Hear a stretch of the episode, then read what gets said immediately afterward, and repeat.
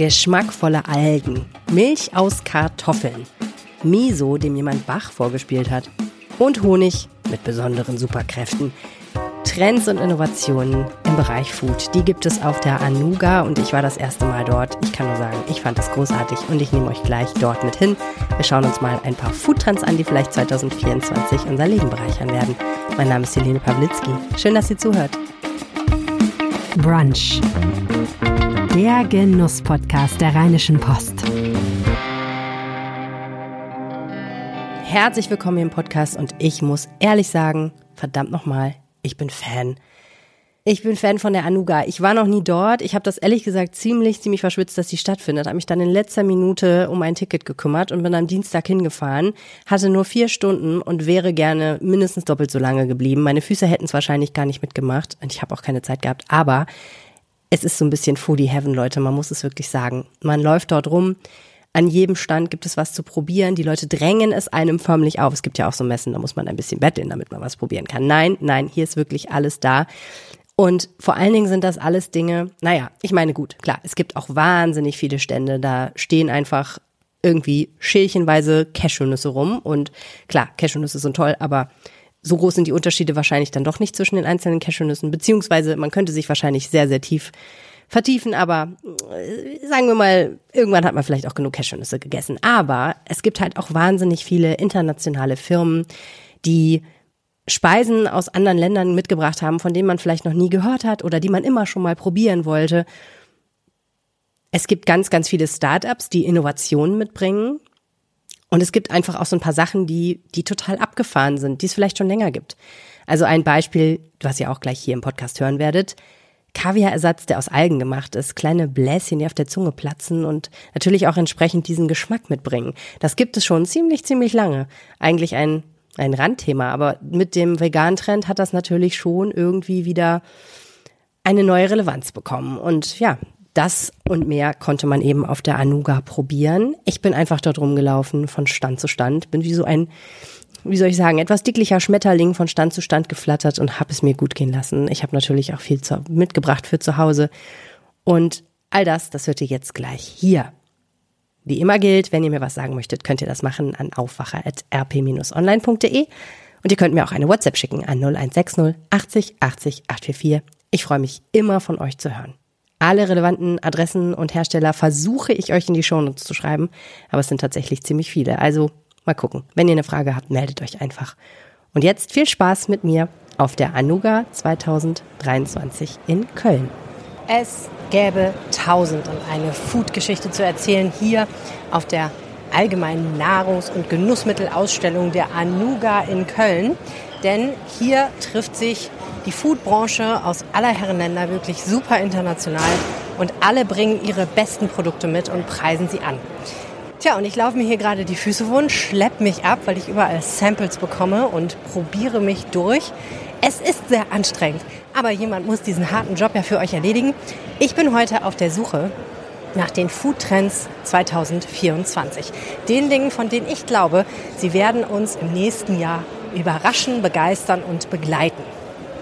Das ist natürlich eine total subjektive Auswahl. Ich gehe hier einfach rum und wenn ich was sehe, wo ich denke, hey, das ist cool. Wenn das in Deutschland auf den Markt kommt, dann wird das auf jeden Fall durch die Decke gehen. Dann spreche ich mit den Menschen, die es herstellen.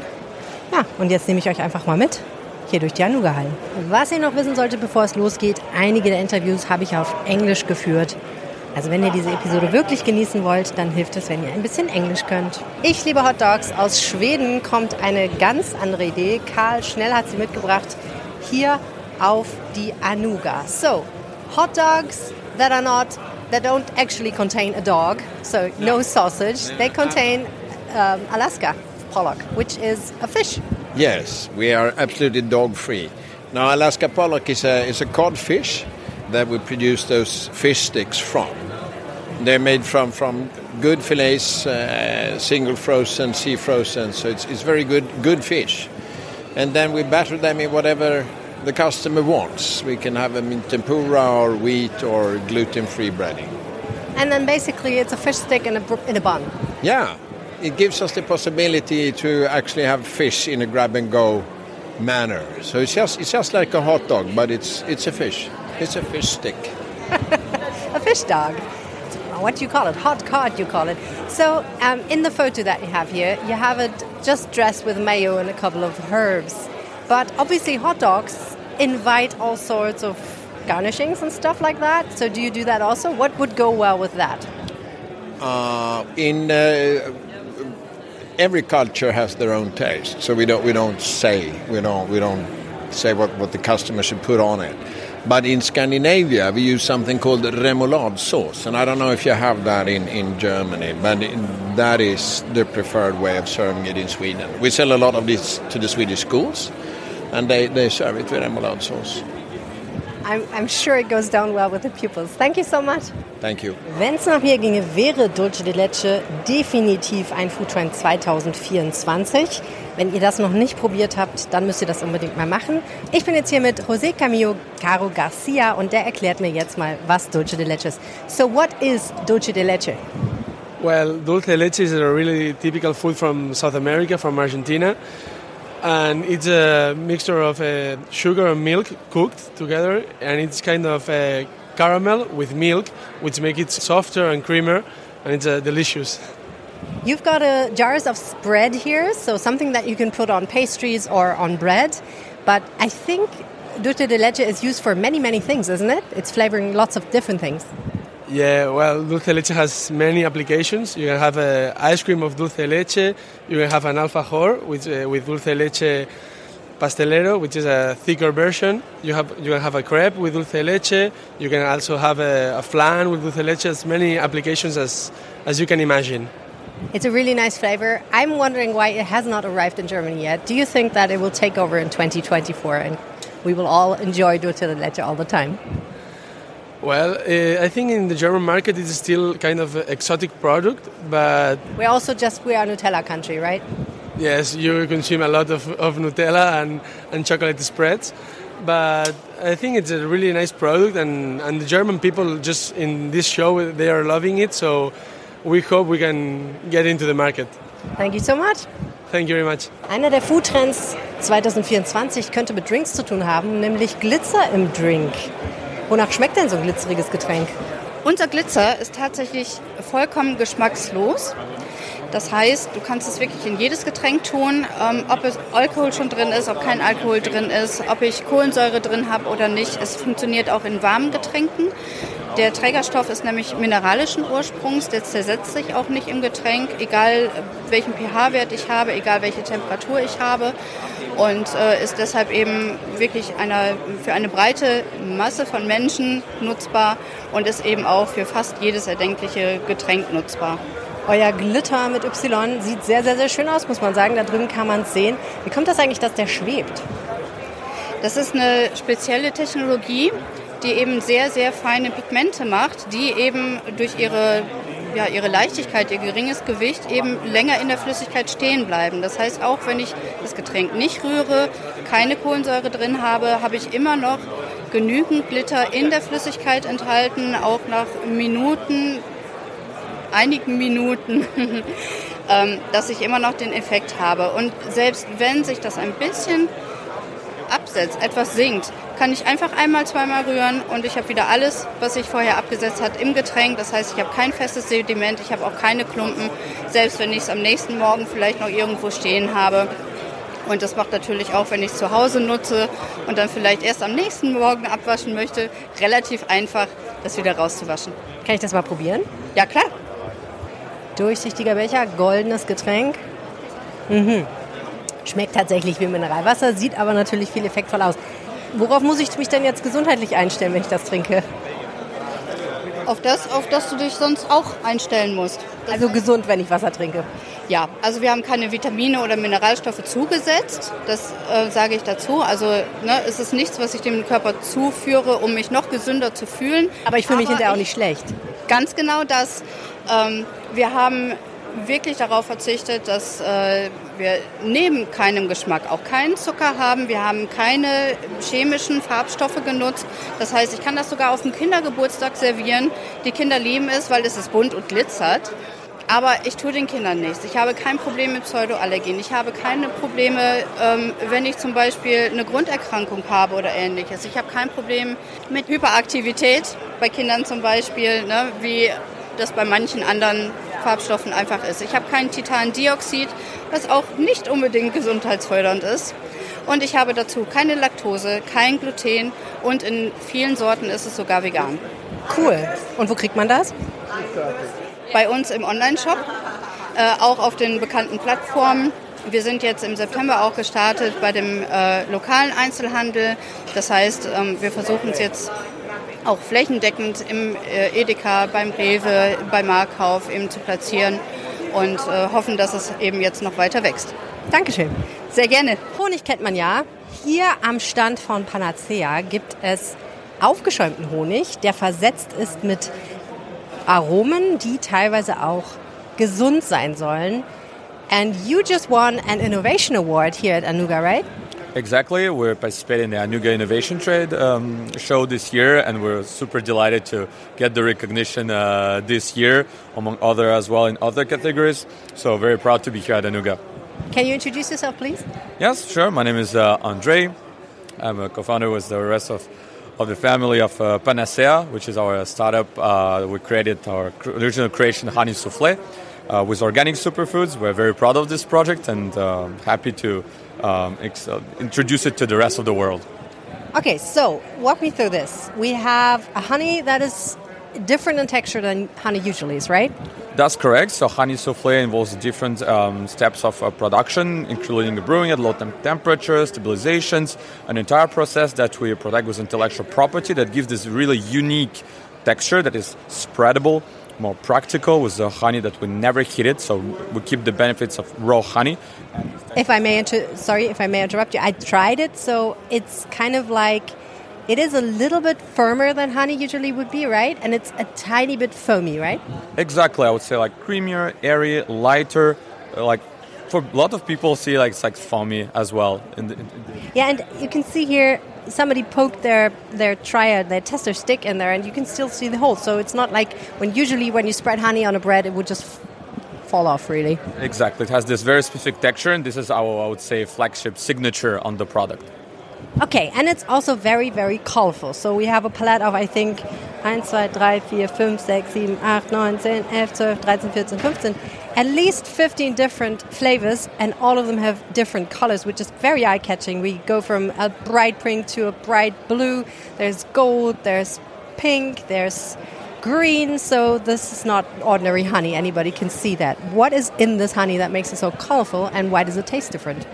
So of course there is no artificial coloring or flavoring or any additives of any kind here. We'll only add organic superfoods. That's it. There's nothing else. The organic organic superfoods will give both their colors, uh, specific flavors, but most importantly, the health benefits of each single superfood. Think about the blue spirulina, which is seaweed, which naturally gives this blue color of the phycocyanina, and and most importantly, the health benefit in terms of boost of energy, anti-fatigue. It's very trendy food supplement right now, and we wanted to do a recipe out of this. Okay. I've tried them all. Some of them are, I mean, they all taste like honey, but they also have like a different added flavor. That's really good. How do you think should it be used as a product in the kitchen or on the plate? So that's the beauty of having such a wide range, uh, so many recipes, because we can use it thousand different ways. On breakfast, spread on uh, bread, on a croissant, pastry, um, waffles, crepes, but also we have barmans using this for cocktails, uh, chefs for their creations, pastry chefs on a platter of cheese, for instance, the one with curcuma and ginger orange.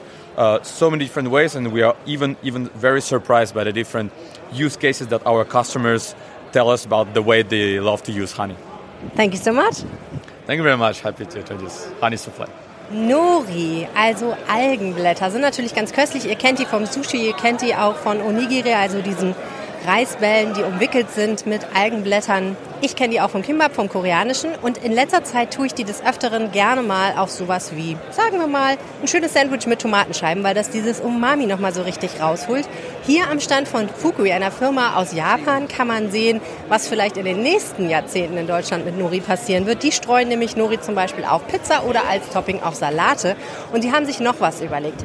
You make nori with special flavors sprayed on, right? Yes, a lot, a lot. In Japan, it's normally just for soy sauce or salt flavor, but we have a lot. We have for now we have seven kinds of flavors: garlic pepper, Japanese plum, basil, curry, Chinese uh, spice, and consomme. That's like chicken stock flavor.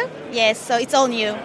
And it's really, really nicely packaged. It's, it's beautiful and it's also, I think, very healthy, right? Yeah, right. Thank you. So nori has a lot of protein. So we produce this as a seasoning, but not only for flavor, but also nutrition-wise, it's very good. You can have extra protein, which is very, I think, it's very popular as a uh, new you know protein resource it's very big industry especially in europe. So yes you're right it's very and you don't have to eat potato chips. You don't have to ingest no, all the don't. carbs and fats. You don't i'm sure you've tried already. We have it's like a chips but as you know very much healthier.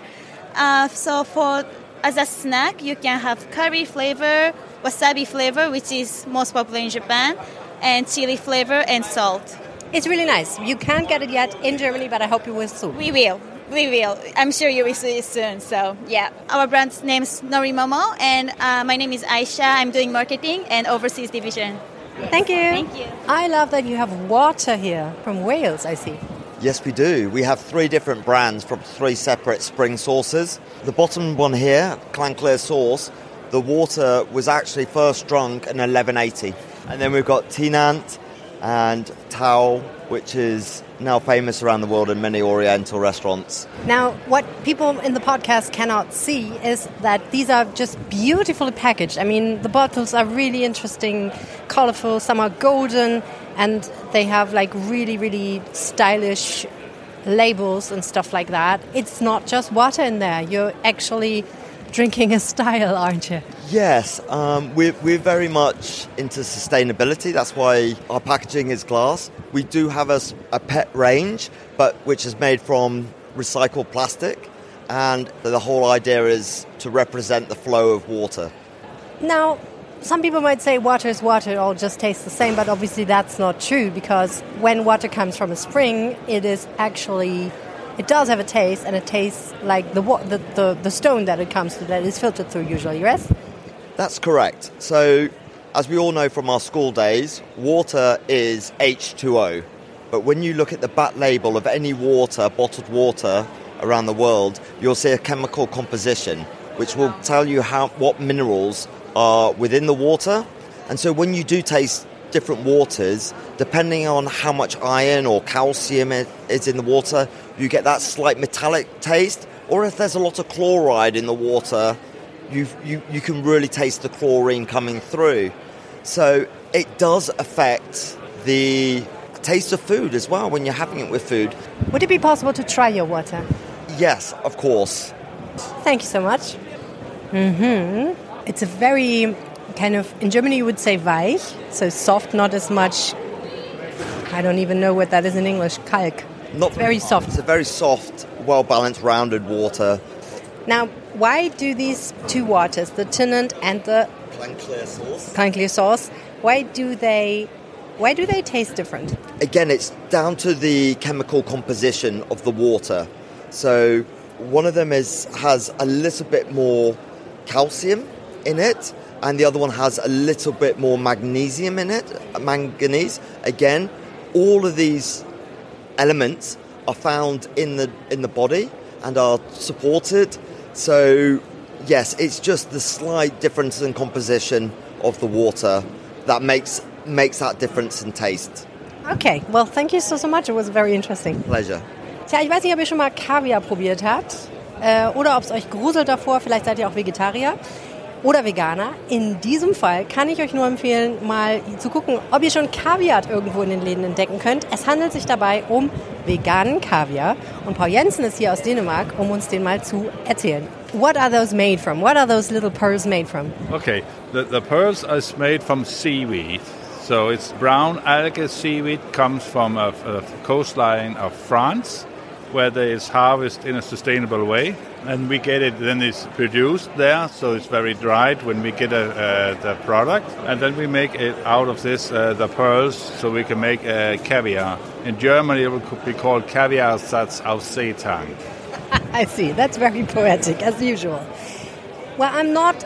I have to say, I'm not that experienced with caviar. I've tried a couple of times, but not that often. So I couldn't really tell you if a real, true caviar professional would know if this is caviar or not. But it looks very like caviar to me. There's like very, very tiny little black balls in a kind of a emulsive fluid. You also have it in a bright orange kind of like a shiny orange also it's like a different product right and then there's green and there's bigger pearls can i try Oh, please, please, you can do that.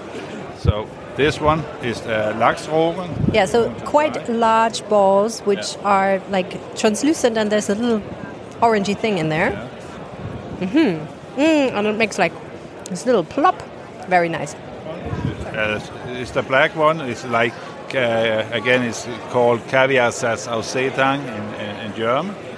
okay so they both taste quite nice salty as you would expect from caviar. They are a little bit firmer than i would think that caviar usually is because usually caviar is quite delicate so these you can really chew what's this And now I'm going to show you something totally new that we're showing down here. oh my goodness those are crab no like Yeah. crevettes Yeah, garnelen. Garnelen. Yeah, nemlig. Uh, but now I go to I go to uh, uh, serve it for you together with and uh, roe. that's a Uh, pretty luxurious yeah. meal there so, So jetzt we mixt er like gerade this. hier die Garnelen mit dem So- Kaviar dem schwarzen So I'll mix it a little bit for you, Okay. and then you can try one of them. what are they made of They are also made of seaweed. They are also seitan. So it's all made out of seaweed. So it's a plant-based garnelen. and you color them in pink I guess We, we call them shrimp. with a Z Yeah. Also Shrimp Ja. sozusagen. Eine köstliche Alternative zu Kaltwassergarnelen. Bissfest im Text und knackig und mild im Geschmack. Ja, ein bisschen süßlich, recht mild. Man würde es nicht mit einer echten Garnele verwechseln, glaube ich. Jedenfalls nicht ohne alles. Aber ist auf jeden Fall recht überzeugend. Very, very interesting. Why are you doing this? Well, the company started in '94. Uh, at that time, vegan was not a politic thing uh, or, or something uh, was people uh, was looking at. Our company is called Jens Müller Products, and Mr. Müller, when he started it, it was he was making some experiment at home, but went wrong. He was he was experiment with uh, seaweed and some liquids, and then he got some pearls out of it. And then he said, okay, okay, what should I use this for? So he invented something first and then afterwards thought about what should I use it for. And then he came up with the idea, oh, it looks like fish, uh, rogan, like fish uh, roe. So, and that's why uh, he started a company in 94. Okay, well thank you so much. You're welcome. In den USA verwendet man schon sehr, sehr lange Cooking Spray, also Öl, das man aufsprühen kann und mit dem man beispielsweise Backformen oder Pfannen einölen kann, ohne zu viel Öl zu verwenden. Es ist auch relativ praktisch, wenn man zum Beispiel Lebensmittel, statt sie zu frittieren, backen will oder in einer Heißluftfritteuse garen will damit man dann nicht zu viel Öl verwendet. Das Problem ist, erstens, es gibt nicht überall in Deutschland Cooking Spray zu kaufen und das ist meistens auch nicht in so einer tollen Qualität. Hier auf der Anuga präsentiert La Española Sprays, mit denen man das Essen verbessern kann. Und ähm, bei mir ist jetzt Ja, ich bin Anna, ich arbeite in Assessur seit acht Jahren äh, und ich bin für den deutschen Markt zuständig. Wir präsentieren hier äh, eine neue Linie von Sprays, äh, weil wir halt diese Verpackung als äh, ziemlich äh, wichtig finden und das ist, äh, also das ist immer ein Eye-Catcher für die Kunden und er sieht immer sehr gut aus auf, äh, in den Läden. Es ist noch nicht allzu weit verbreitet in Deutschland, Öl, das man sprühen kann. Warum ist das praktisch aus Ihrer Sicht? weil das auf jeden Fall, äh, man, man verwendet weniger Öl, also das ist auch besser für die Gesundheit und äh, man braucht nicht eine Liter Flasche, um jetzt ein bisschen äh, Barbecue oder was zum Grillen irgendwie vorbereiten äh, möchte. Sie haben hier verschiedene Öle zum Sprühen. Welche sind das? Äh, also ein ist das äh, eine spezielle Mischung für Wok. Es beinhaltet auch äh, Sesamöl zum Beispiel, also gibt einen sehr guten Geschmack für asiatische Gerichte. Dann haben wir auch einen für den Airfryer.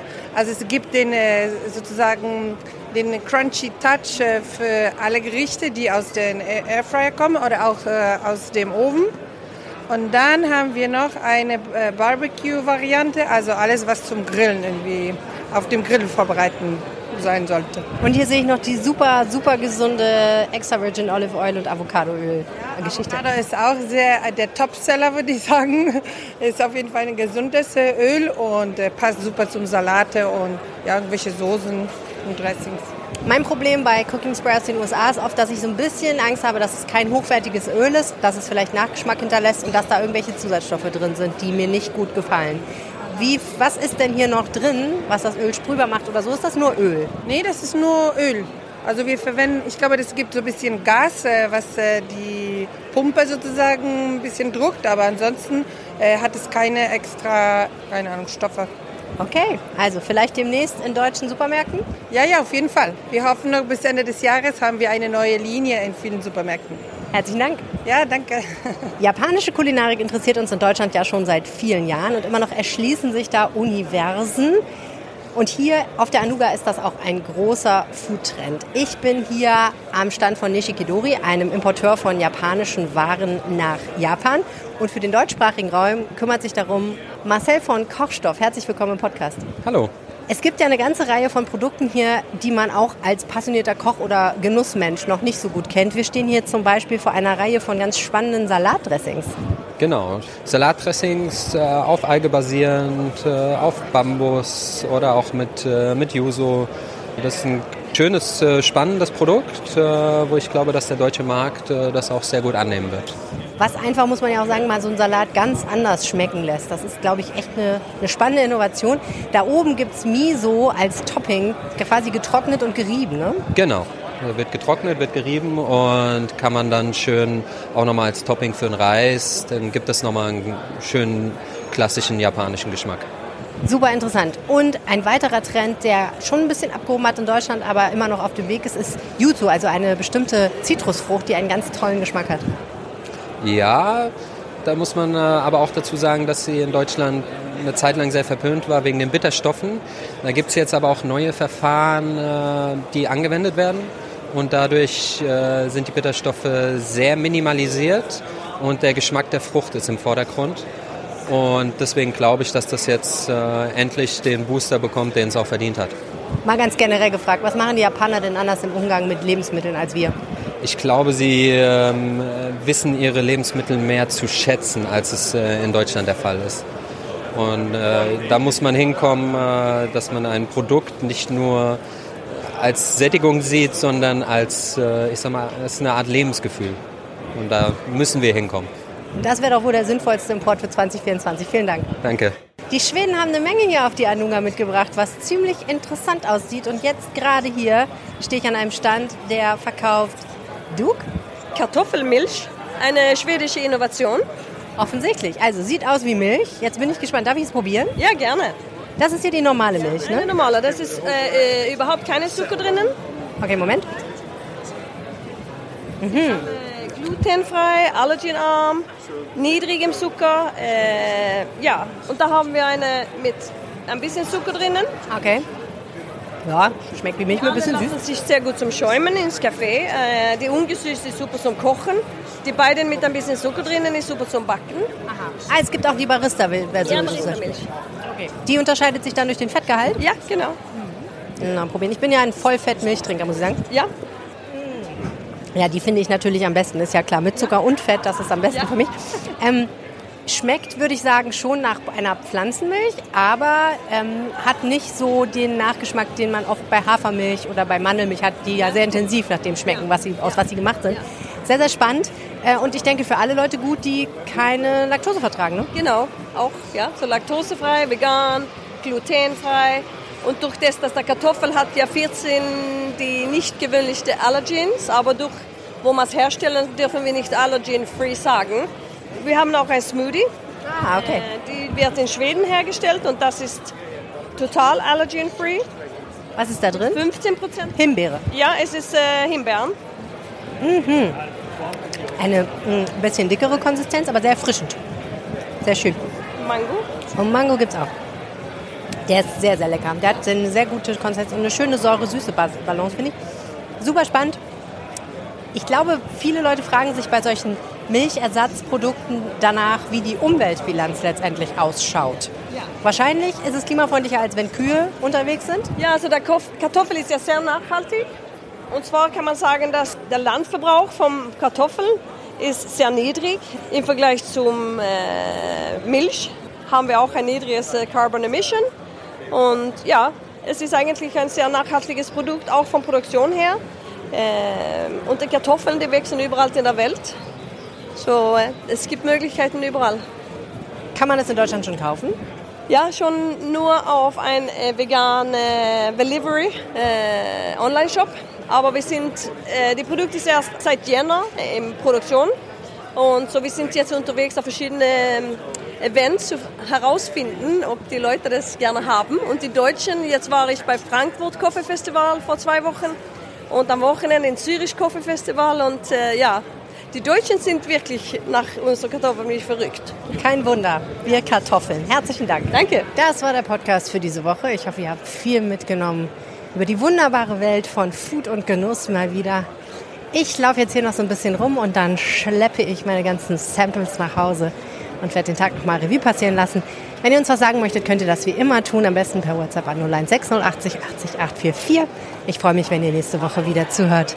Das war meine Reportage von der Anuga 2023 in Köln. Und als ich zum Ausgang gegangen bin und ein großes Schild gesehen habe, auf dem stand, wir sehen uns 2025, da muss ich ehrlich sagen, da war ich richtig traurig.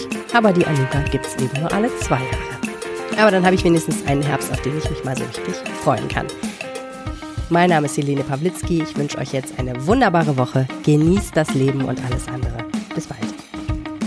Mehr Genuss gibt's hier im Feed. Hört euch jetzt die anderen Episoden von Rheinische Post Brunch an.